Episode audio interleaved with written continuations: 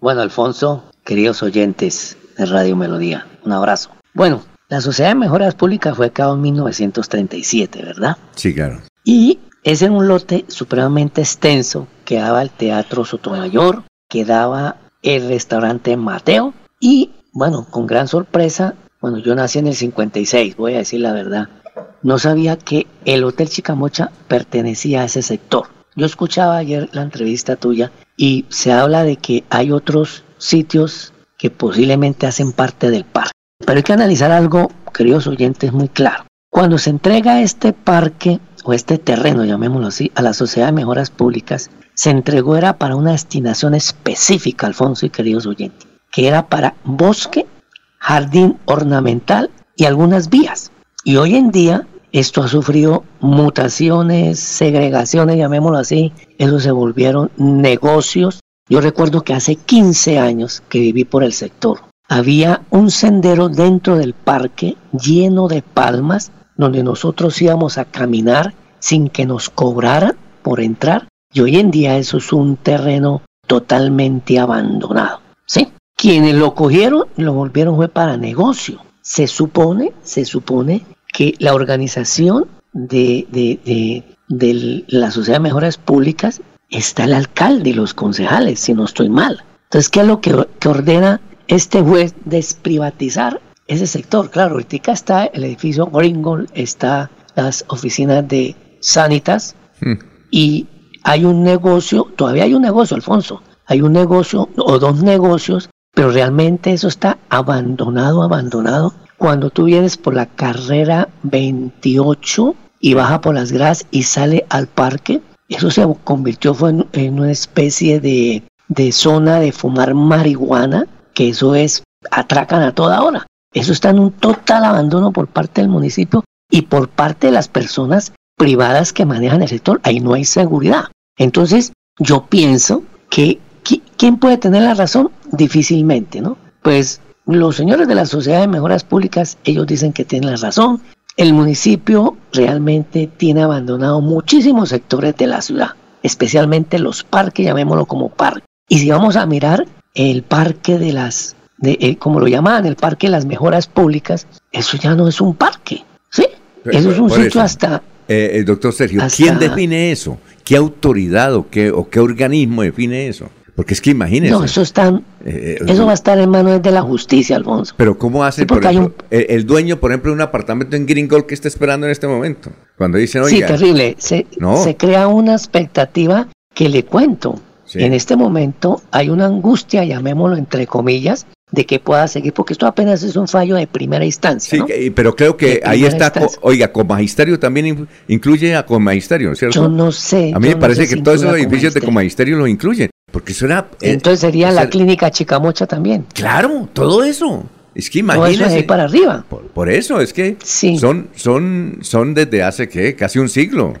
Es que claro, imagínate, más de 80 años. Yo pienso que aquí puede ser algo, eh, no sé cómo llamarlo se habla de expropiaciones, yo escuchaba también ayer, sí, claro que como estamos con un gobierno, un gobierno bastante populista, demagógico, eh, la persona que lo hizo, pues hombre, puede estar ahí como cañando, ¿no? Pienso yo, porque... Y, y, además, como dice usted, antes era bonito, había senderos para caminar, eh, claro. había hasta animales ahí, eh, la concha acústica, es decir, y, y el asunto es tan grave que mientras no se resuelva eso, eso va a quedar en un foco de infección. Eh, de, de, marihuaneros. Entonces tiene que haber algo. Eso está convertido hace tiempo en una cueva de marihuaneros, esa, esa, esa peatonal, Alfonso ante la mirada cómplice del alcalde de Bucaramanga y de los mismos propietarios de los negocios, Alfonso.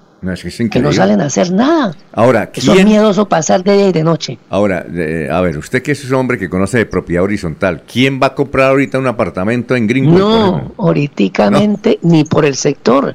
Eso, eso está parado totalmente la propiedad horizontal.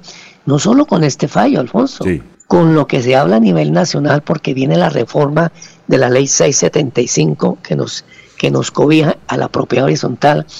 Y entonces...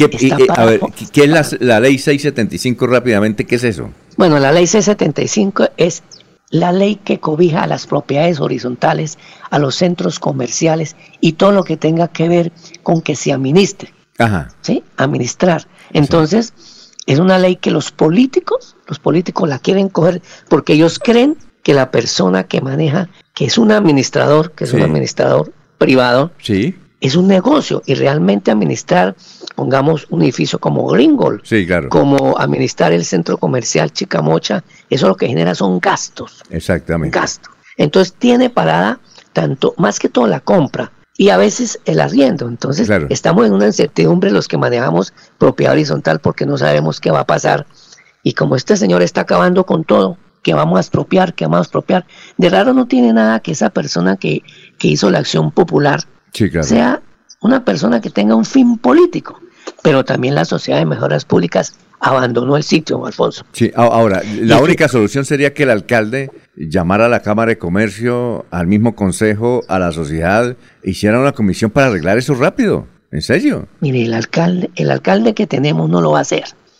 Fíjate que me voy a salir un poquito del tema. Pero usted votó por él, creo, ¿no? ¿O no? Desafortunadamente voté por ese ah, señor. Y me arrepiento 100%. Fíjate lo que acaban de decir, que es que con la casa donde vivió Galán, que tiraron al piso más de mil millones de pesos. Mire, a mí me da pena. Yo también vivía ahí, abajito, de niño. Sí. Y ahí vivía la familia Consuegra, la familia García Herreros.